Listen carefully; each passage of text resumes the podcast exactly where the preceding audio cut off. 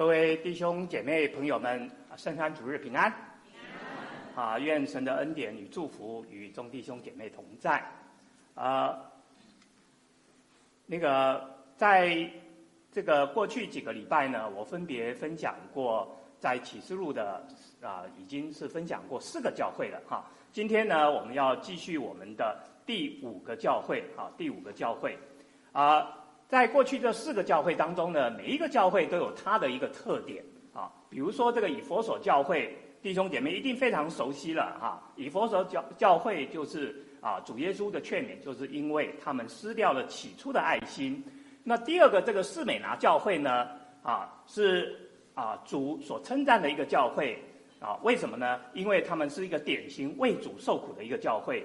别加摩教会呢，他们受到了啊，这个教会里面受到了巴兰的影响，受到尼哥拉党的影响啊，所以他们就走偏了。那推雅推拿教会是我们上个礼拜所讲的哈，他们有类似的情形，他们是被这个假先知耶洗别的教导神的仆人，所以从教会的领导阶层呢，就已经就走偏了。那今天呢，我们要进入第五个教会，叫撒迪教会。撒迪教会呢，是主写给七个教会当中非常啊，这个书信当中比较其他的教会来讲，它是一个非常严厉的一封书信。这个教会呢，它没有受到一个异端的影响，啊，没有很明显的受到像刚才提到这些异端的影响，它也没有受到一些外来的逼迫，像士美拿教会一样受到外来逼迫。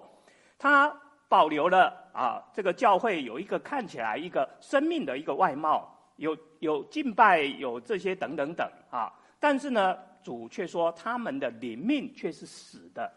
那这就好比主在马可福音十一章二十节在描述那个无花果一样。这个无花果，主怎么说？这无花果，这些无花果只有叶子，但是呢，这个无花果却是从来不结果子的。所以主对这个啊撒狄教会的诊断是什么？他说：“这个是一个奄奄一息的教会，奄奄一息的教会。假定教会是像人一样，我们可以进到医院去的话，那么撒迪教会呢，是应该要送到 ICU 里面去的啊，一个教会来接受这样的一个啊治疗。那为什么这个撒迪教会是一个死的教会呢？那到底为什么主耶稣他责备他们的理由到底是什么呢？”那我们从今天撒迪教会又对我们的教会啊，对我们今天现代的教会，我们有怎么样一个借鉴？所以我们就来一起看，从今天的经文当中，我们一起来探讨这个撒迪教会啊。这是在启示录的第三章一到六节，启示录的啊第三章一到六节啊，我们用啊起音的方式，我读单数节，弟兄姐妹读双数节啊。第一节，你要写信给撒迪教会的使者说：那有神的七灵和七星的说，我知道你的行为，暗明你是活的，其实是死的。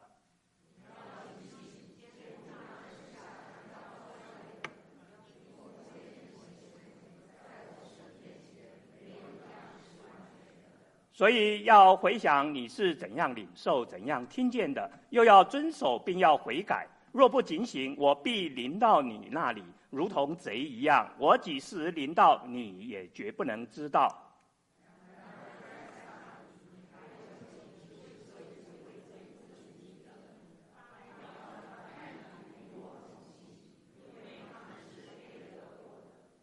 凡得胜的，必这样穿白衣。我也必不从生命册上涂抹他的名，却要在我父面前和我父众使者面前认他的名。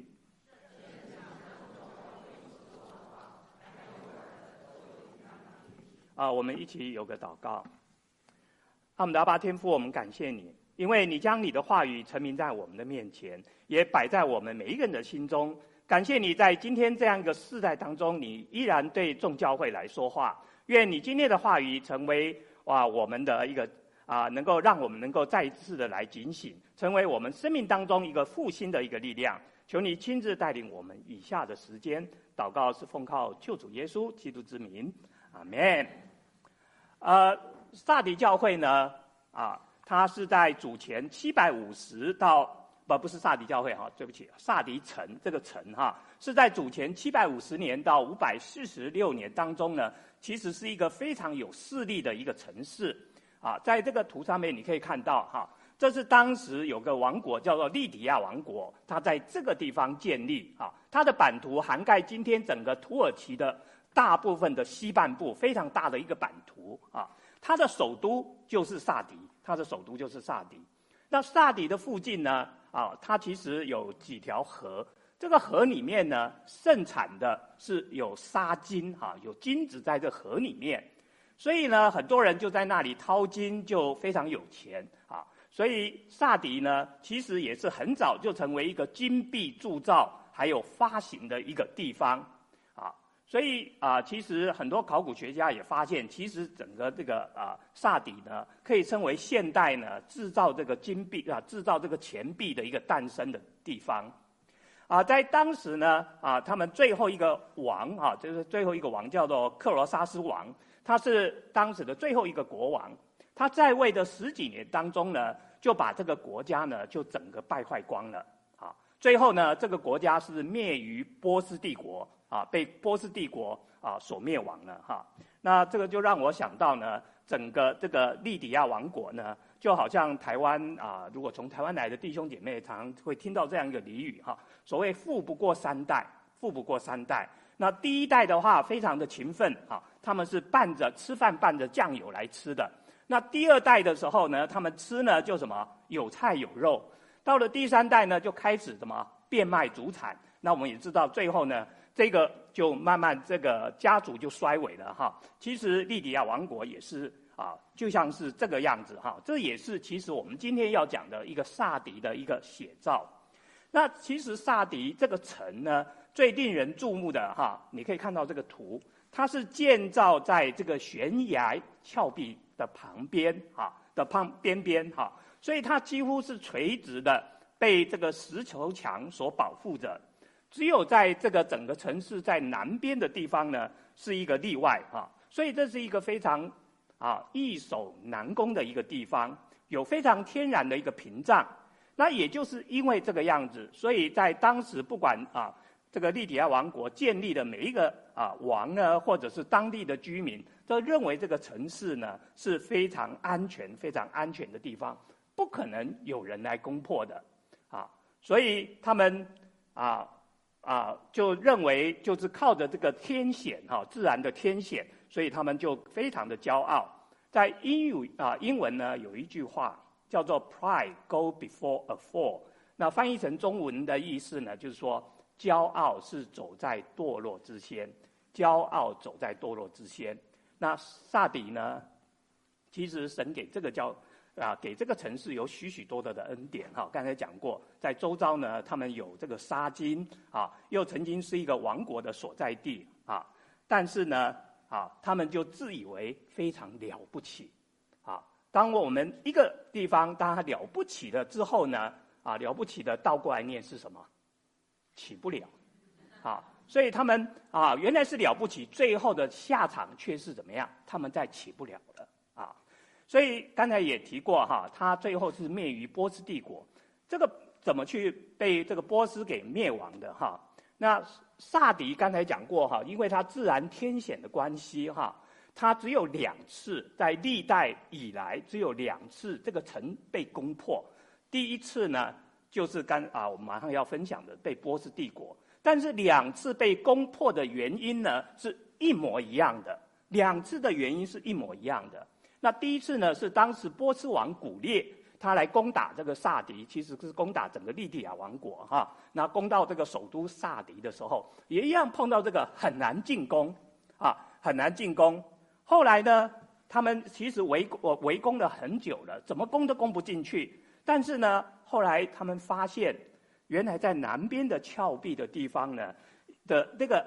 狭窄的岩缝当中，岩壁里面呢，有一个非常狭窄的通道，一次只能容纳一个人爬上去，一次只能容纳一个人爬上去。哎，结果就被波斯王古列的这个士兵就发现了哈，所以他们就这样趁着黑夜的时候，一个人一个人的就这样爬上去了。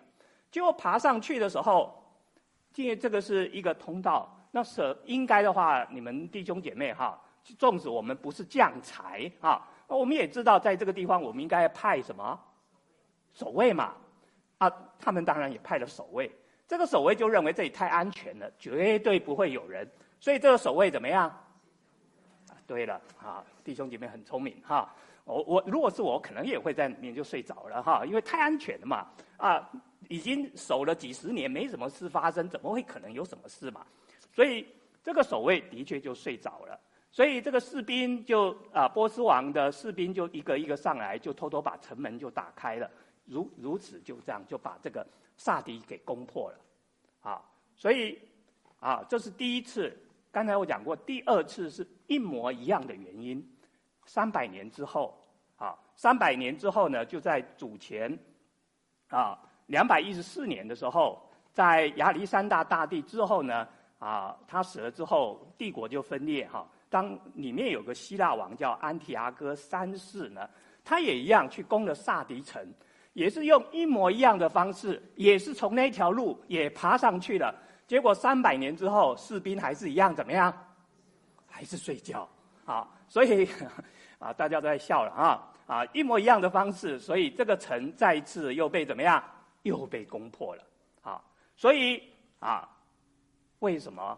刚才弟兄姐妹读到这个经文里面有讲到一句话，主耶稣两次在提醒撒狄教会要警醒，要警醒，就是这个原因。啊，不但在警醒，当时在啊初世纪的撒狄教会，其实也是在经由历史的一个借鉴啊，来告诉啊撒狄教会，过去他们已经有这样的历史。今天他其实主也是经由撒狄教会来告诉我们。我们也一样啊！我们要警醒，要警醒哈！今天的萨迪教会呢啊，萨迪城呢已经荒无人烟了哈，一片死寂啊！所以明年哈，再次的我也不知道你们的行程哈，我不知道你们会去是吧？啊啊！刚才那个一一处已经点头了哈，他们会经过这萨迪哈，大概只看到这个啊唯一的这个啊比较的一个遗迹，或者刚才在啊山上的那个城墙哈，就是这样哈。这就是撒迪城的一个简介哈，我们就来仔细的来看啊，主怎么来描述这个教会啊？所以经文的一开始呢，主就说他手上是有七个灵，还有七个星。那这个七个灵呢，表示的是什么？表示的是圣灵啊。但是啊，弟兄姐妹不要误会哈，七个灵不要说以为有七个圣灵，圣灵只有一个哈。但是呢。为什么用七来表示？因为我们知道犹太人呢，他们把七看为是一个神圣完全，所以这里强调的圣灵是强调圣灵的完全还有满足的能力。在这圣灵里面，圣灵是全知全能、全在全胜全善的哈，所以他用这样七灵来表示哈。那主耶稣呢，他有完全的一个权柄，他可以来试下这样的一个圣灵哈。那这个七个星呢？七个星呢，是代表教会的使者，是代表教会的使者啊。那其实，在启示录的一章第二十节啊，在啊这个地方呢，哈，其实啊七星是代表教会的使者，在启示录的第一章二十节的时候，其实就已经讲到七星就是七个教会的使者啊。所以七刚才讲过，是代表一个完全的一个数目字，所以七兵叫七星，就是代表一个。完全教会的数数目哈，所以整句的七灵七星的意思呢，啊，是来说明我们的主他是一个完全的圣灵，啊，他完全的圣灵，他这样来看顾着我们。我们的主他也掌管世上，不管是过去、今天、未来的世代、历代所有的一个教会，啊，历代所有的教会。那刚才也讲过哈，啊，这个撒狄教会呢。它不太像其他的六个教会一样，它没有很明显的外在的一个逼迫。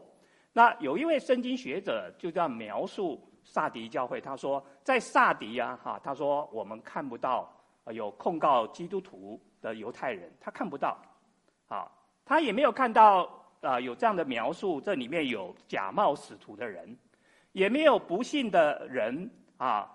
啊、呃，不信者，他们跟他们称兄道弟来这里搅扰他们这些尼哥拉党或者是是这个啊这些啊党派的人来来跟他们来交往啊。那也没有像啊前面那个教会一样有假先知耶洗别这样宗教狂热的人来这个教会里面来搅扰啊。所以撒狄教会就跟刚才描述的萨迪城一样呢，他们感觉他们很平安，他们没有人来搅扰这个教会，他们也没有压力。从某一个角度来讲，弟兄姐妹会感觉这个教会真好啊，因为实在太平安了啊，太平顺了。啊，但是呢，其实这不是一件好事，啊，这不是一件好事。我们知道，当一个教会越兴旺的时候，撒旦的攻击就越多，撒旦的攻击就越多。那这个教会呢，几乎是太平稳，平稳到一个程度呢，撒旦都把他们给忘记了，撒旦都是忘记了啊。其实不应该说把他忘记了，应该是这么说，撒旦。都懒得来搭理这个教会，撒旦都懒得来搭理他们了，因为他们风平浪静，太过舒适了。结果教会里面因为的舒适呢，他们就好像死的一样了哈，非常的死寂啊。那撒旦呢？为什么你这个教会没有生气，没有活泼？我根本不需要来打扰你面，你就自然而然就已经死掉了。我干嘛？撒旦还要花这样的一个力气来搅扰这个撒迪？啊，这个教会哈、啊，所以你可以发现，在短短的一节半的一个经文里面当中，啊，主的描述就有两个“死”这个字啊。所以刚开始的时候，这里也提到说，教会是活的，是表示教会还在。这个教会当然是存在。这个教会呢，有崇拜的仪式啊，他们有做礼拜，有唱诗，有祷告，有查经，有奉献这些等等，外在的这些宗教仪式呢。萨迪教会完全都有，表面上呢，这个萨迪教会呢是活有活的名，但是呢，他们却没有主的生命在里面啊，他们没有一个生命的实质在里面。那我们知道，我们的主啊，我们的主耶稣曾经好几次的在斥责法利赛人，他们空有名声，但是却不切实际哈。他在马太福音二十三章二十七到二十八节这里就这样。讲这些啊，假冒为善的文士，还有法利赛人有有祸了啊！他说他们好像是粉啊粉饰的坟墓，外面好看，里面却装满了死人的骨头和一切污秽的事！其实这也是有点像是撒迪教会的一个写照。所以名存实亡呢，这是主耶稣对于撒迪教会的一个。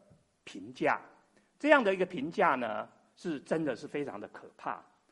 换句话说，虽然在撒迪城里面有一个教会叫做撒迪基督教会，别人看起来好像这个教会还蛮不错，有很多的成就，可是，在我们主的眼里面，这只是一个金玉其中败絮，啊，金玉其外败絮其中的一个教会啊，是一个有名无实的教会。教会好像是醒着的，其实是一个沉睡的一个教会。那弟兄姐妹也常常到欧洲去旅行，在欧洲的话，我们有看到很多富丽堂皇的教会，非常美丽的教会。但是这些教会，我们知道，光有一个富丽堂皇的外表，他们里面却是怎么样？空的，啊，里面却是空的啊。所以啊，有许多的教会的基督徒呢，常常有这样的误解啊。以为教会的节目活动很多，人丁很兴旺，就是好的教会，啊，所以其实弟兄姐妹哈，我个人不反对教会有有这样的活动，有这样的一个节目哈，啊，啊这些不是一个坏事，但是我们应当要避免的，我们要一个基本的一个理念，什么理念？我们应当避免把教会事工活动的热闹的多寡啊，来衡量。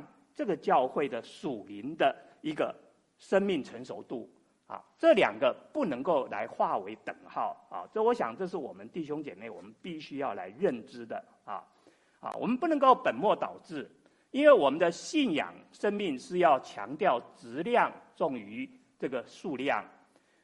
推动这些节目、推动活动呢，啊，这不是我们侍奉的一个目的，而是我们侍奉的利用这些。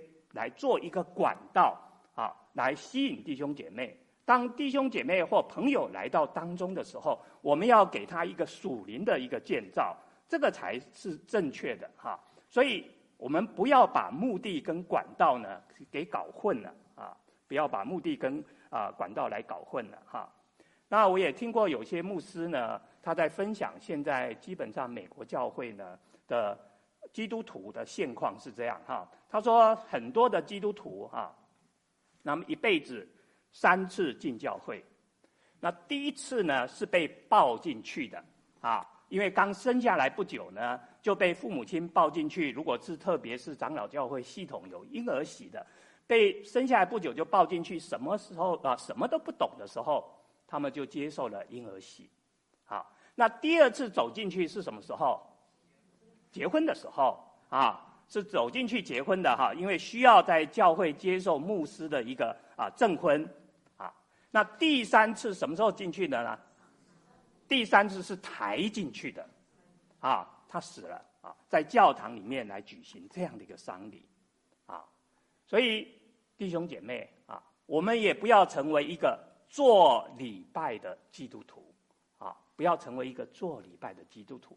我们在我们的椅子上面，我们坐习惯了，我们就一直的坐下去，哇，我们不太服侍。啊，我们也不太愿意带人来信主啊。那聚会时间啊，来到的时候就来，时间一结束我们就离开。好像只要到了十点四十五分啊，聚会时间一结束，哎，美门教会或者啊其他的你去的其他教会的人啊，去的这些教会，好像就跟你这个礼拜再也没有关系了，直到下个礼拜的九点半才又跟我又发生了一个关系啊。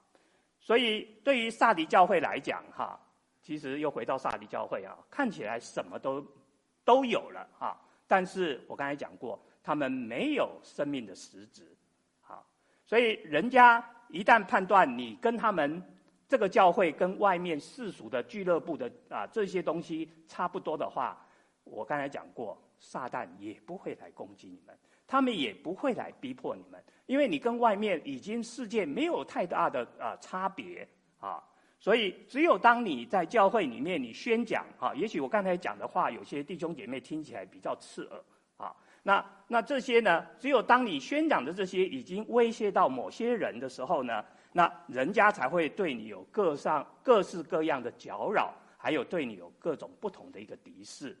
啊所以我们应当要常常来审视我们自己，看看我们是不是我们自己，我们教会是不是也有这样的一个问题？我们空有基督徒的美名，我们名不符实，我们很重视外在的表现，但是我们却没有活出一个基督徒内在的生命来。啊啊，刚才也提过了，撒狄这个城两次都是失陷呢，都是因为怎么样？他们士兵的大夫职守，哈，他们没有警醒看着，哈，所以主耶稣才会这样当头棒喝，啊，两次的这样说：你要警醒，你要警醒，啊。我们的主其实也对彼得讲过一样的话，啊，当在科西马尼园的时候，哈，耶稣看到这些门徒都睡着了，他就对彼得说：西门，你睡觉吗？你能不能警醒便啊？片时总要警醒祷告，免得入了迷惑。啊，这是我们主对的彼得也讲类似的话。我们的主其实也对以佛所教会也讲这样的话。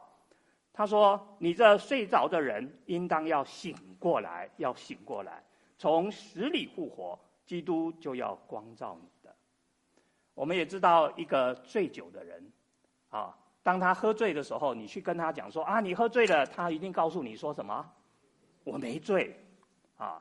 当一个属灵昏睡的教会也会说，当去劝告他们的时候，他还说，哎呀，我们清醒得很，清醒得很。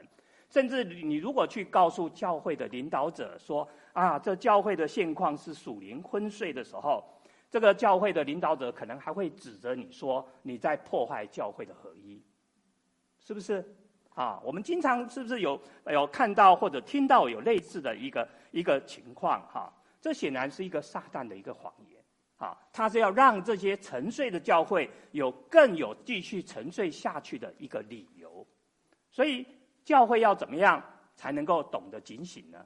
当然，第一方面还是要回到我一直在强调的，我们要不断在讲台上面，这是这些每一个站讲台的一个责任。我们要宣讲主的话，啊，我们要弟兄姐妹也要来读主的话，我们要明白圣经，警醒自守。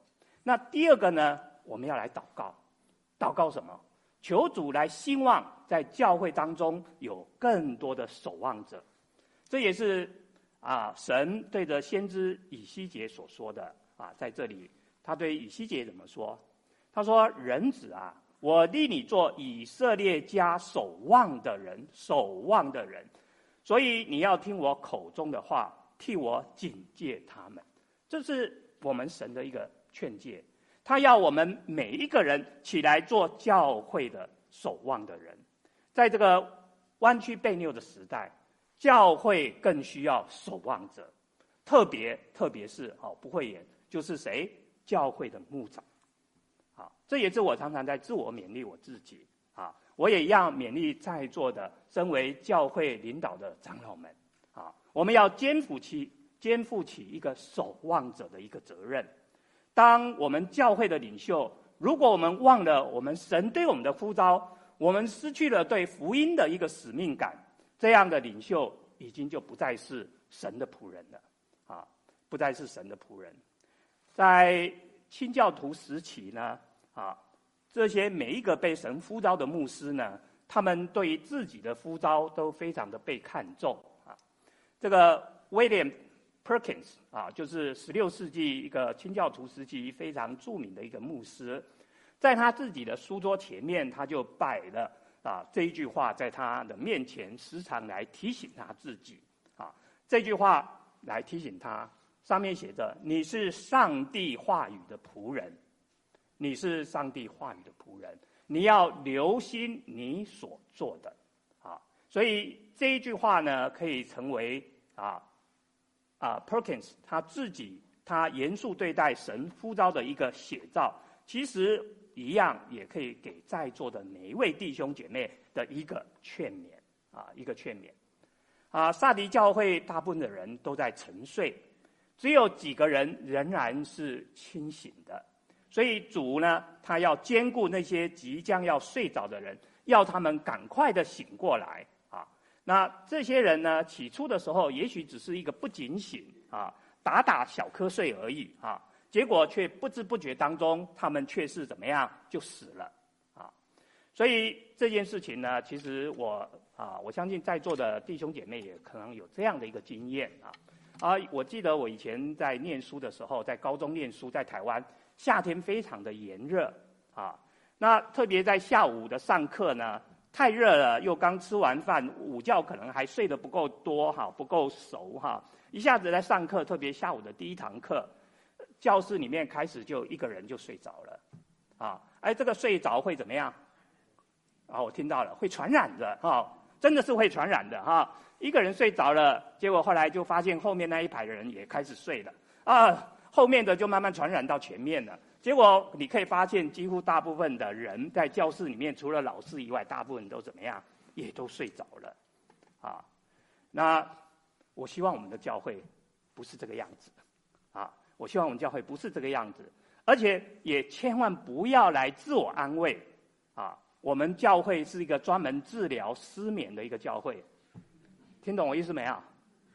啊，很多人可能晚上睡不好，啊，睡不好啊，结果没想到呢，到了教会里面呢，我一开始讲道呢就睡得很好了，哈，啊，我希望我们教会不是这样，当然我自己要检讨哈，是不是我的？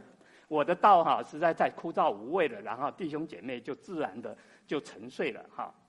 所以教会是一个属灵的大家庭，教会的守望者，首先我们要开始警醒，要来兼顾、来担当这些不兼顾人的一个软弱，来帮助他们，来照顾他们，啊，来，那一个教会其实的沉沦，他们的堕落不是一刹那之间的，是逐渐的，啊。弟兄姐妹也都听过这个水煮青蛙的一个故事哈，因为青蛙呢很会跳，啊，你一下用很很旺的火，那个水的煮开煮开的时候，你把青蛙丢下去，青蛙马上就怎么样就跳出来了，所以煮青蛙呢，其实都是放在里面，用小火慢慢加热，然后这个青蛙就慢慢慢慢的就怎么样就被煮死了，啊，萨迪教会其实也是这样的一个问题，刚开始的时候就是一些的小事情，啊，他们是以为是无伤大雅的小事，啊，结果后来这个小事呢就越来越扩大，就好像癌症一样。刚开始只是一个小细胞的病变，一个细胞的一个病变。如果我们没有及早去发现、去治疗的话，这个这个不好的细胞慢慢的扩大，最后也可能就扩散到整个身体里面了。所以，我们怎么样在问题很小的时候就要来发现呢？所以，这也是主在这里特别讲的。他说，我们要来兼顾那剩下要衰微的啊。我那就是要兼顾这些，所以我们当有发现有这样的一个事情的时候，教会的领导者、教会的守望者，我们要来兼顾那些开始已经要慢慢衰微的弟兄姐妹，我们来帮助他们再一次的站起来啊！所以保罗在罗马书的最后也在提醒，在罗马的基督徒，我们要靠着福音，还有靠着基督来兼顾他们的心。所以我们要靠什么？我们来怎么劝勉？就是靠着福音，靠着我们的主耶稣基督，啊！所以弟兄姐妹，我再一次的劝勉大家啊，不要以为我们美门教会跟撒迪教会是不一样的教会，这个事情绝对不会发生在我们自己教会的身上的。啊，撒迪教会也不过经历了大概四十年左右，它什么就没有了。如果我们不好好，我们的教会。不好好抓住神的话语，我们不好好的传福音，教会的牧长，包括我自己，我们不求改变，我们仍然固守着我们过去自以为为是的一个传统的话，教会没有任何一个圣灵的工作在里面。我们如果只是在一直在重复过去前人所做过的事，结果弟兄姐妹没有喜乐，也没有力量，教会也会慢慢的走入一个什么？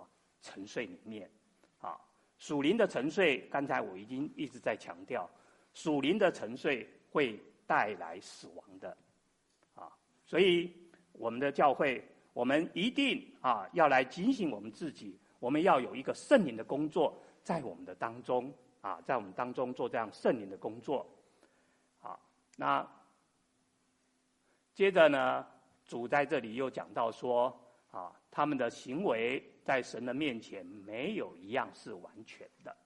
这个完全呢，其实不是要祈求一个 perfect，不是祈求一个完美。神不是要要求我们完美，而且而是神要我们要把它怎么样做完成啊？这是不一样的一个概念。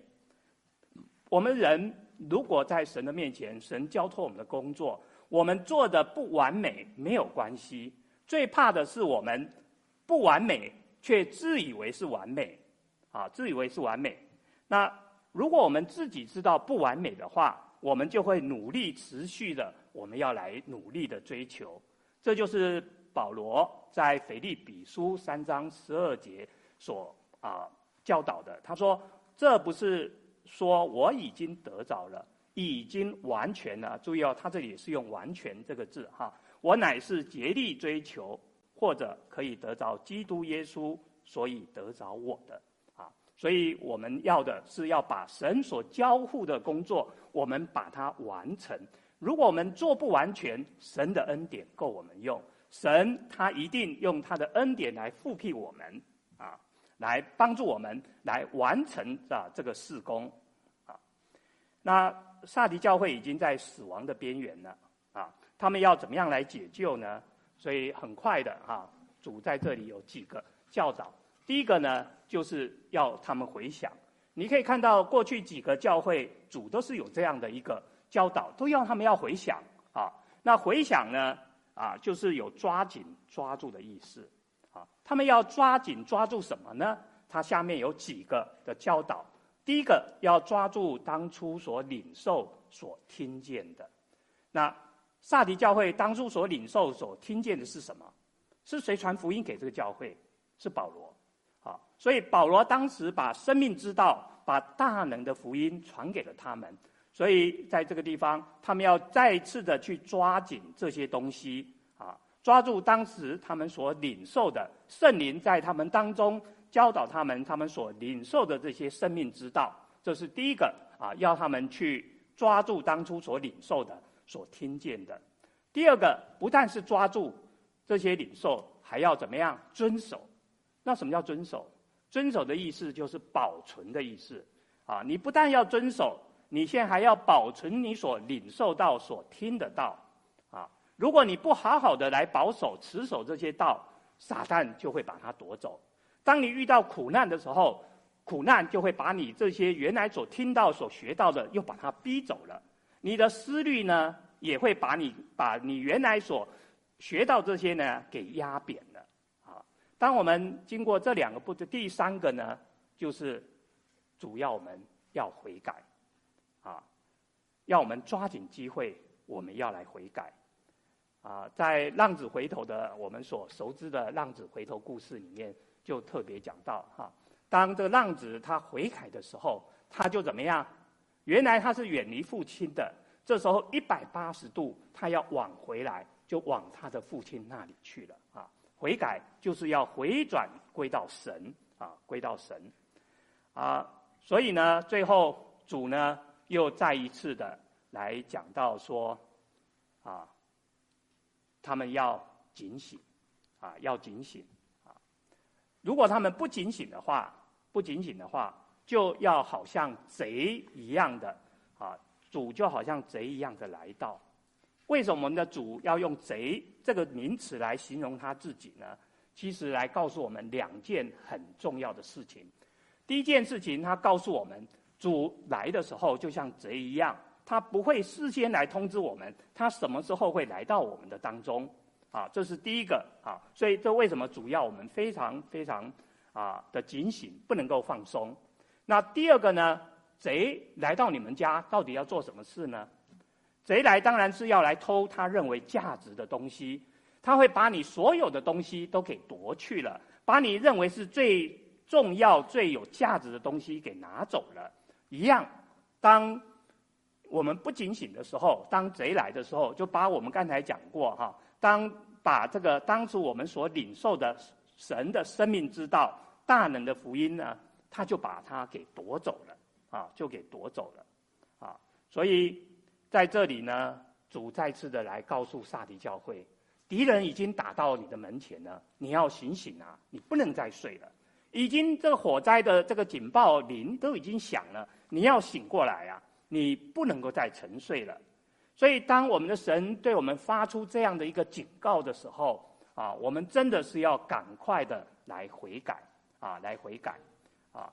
那因为时间的关系，有关有关这个。啊，主使用“贼”这个名词来教导我们呢，在新约里面有好几个地方都分别提到啊。那我只有把这些经文的出处啊，来跟大家分享哈，没有时间来跟详细的来讲解啊。那最后呢，我们很快的看到主耶稣对撒迪教会的渔民的有一个应许啊。那虽然这个教会看起来是一个死的教会。但是主在这里讲过，在这里讲到，他们还有几个人是未曾污秽自己衣服的，几个人，只有几个人，表明这个数目是非常非常的少。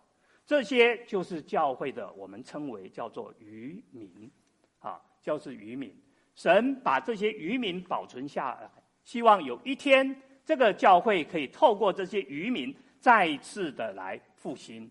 所以，教会的复兴其实都是由少数人来开始的，啊，耶稣在这里说，我们不要放弃这些少数的人，人数虽少，只要他们愿意被圣灵充满，只要这些人爱慕神的话，只要这些人肯侍奉神、肯祷告，我们的教会就会有盼望，就会有盼望，啊，那约翰卫斯理呢讲过这句话，哈，我非常的喜欢，哈。啊，他讲的说，只要给我一百个人，我什么都不害怕，我只怕罪的人，啊，我什么都不可慕，我只可慕神的人，啊，我要用这一百个人来震撼全世界，这是真的。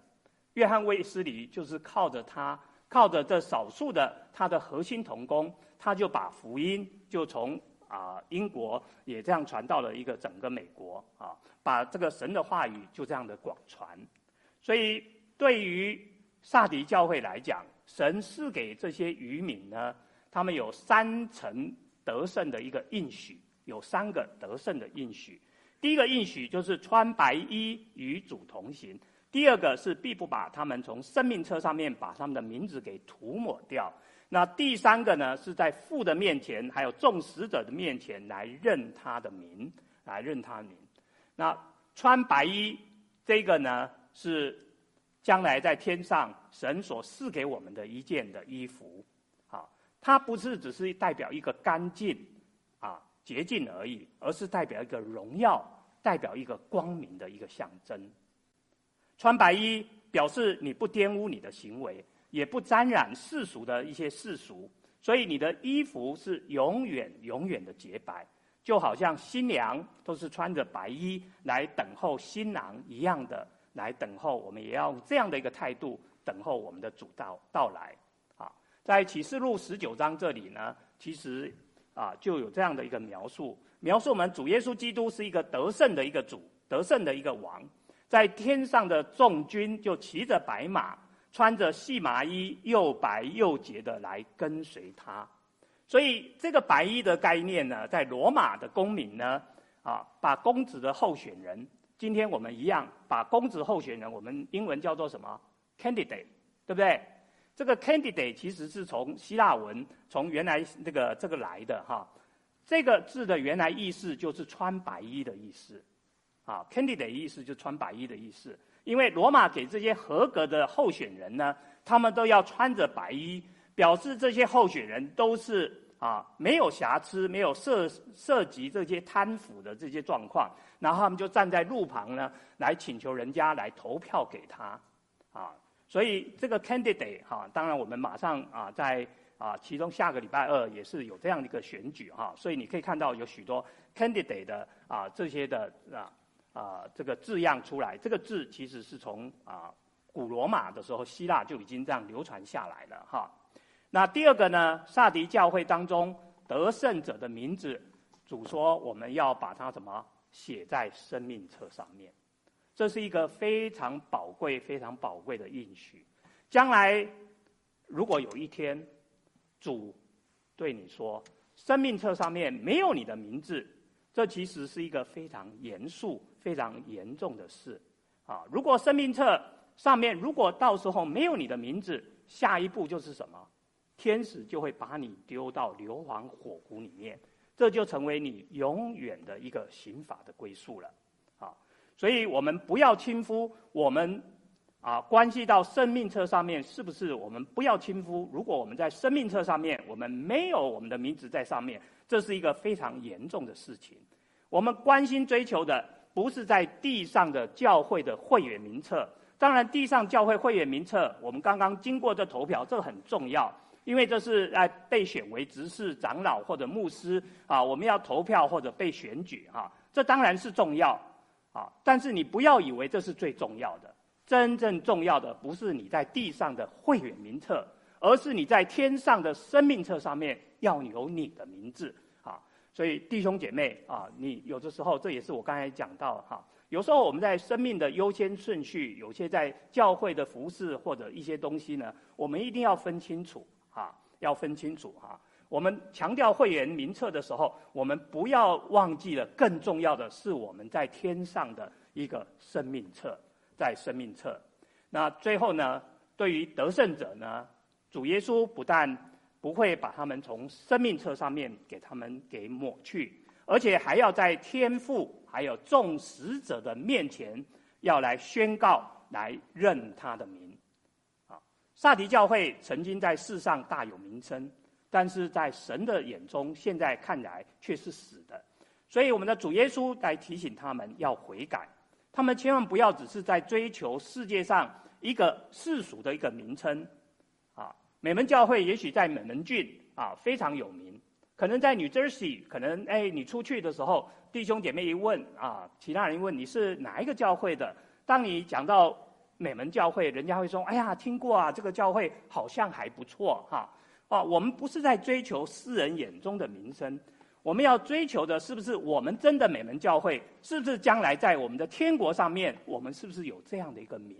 是不是在将来每一位弟兄姐妹，你的名是不是在将来在天上的生命册上面都记载你的名字在上面？我想这才是我们今天在读撒狄教会这个啊这个书卷的时候，再次的的提提醒我们啊，我们在人生追求的，我们是追求世俗的名，还是在追求天上的那个真正的一个名？好，我们一起有个祷告。天父，我们感谢你。因为你将我们从在万世之前，你们已经啊，你已经把我们的名字写在生命册上面。主啊，我们更感谢你，你竟然在耶稣基督里面来拣选了我们，让我们借着你儿子，能够我们有永生的一个福分。虽然我们在地上有许多的艰难，有许多的挑战，我们自己也有许多的软弱，有惧怕，但是主，你却知道，因为当你把你的圣灵来赐给我们的时候，我们就能够来依靠你。靠你的能力来胜过我们自己的软弱，愿你就在我们这些卑微不配的人的当中，能够显示出你自己大能的作为，还有显示出你自己的恩典来。愿我们的心能够常常来思念你，能够来寻求你，能够来渴慕你，直到见你的面。听我们的祷告是奉靠救主耶稣基督之名，阿门。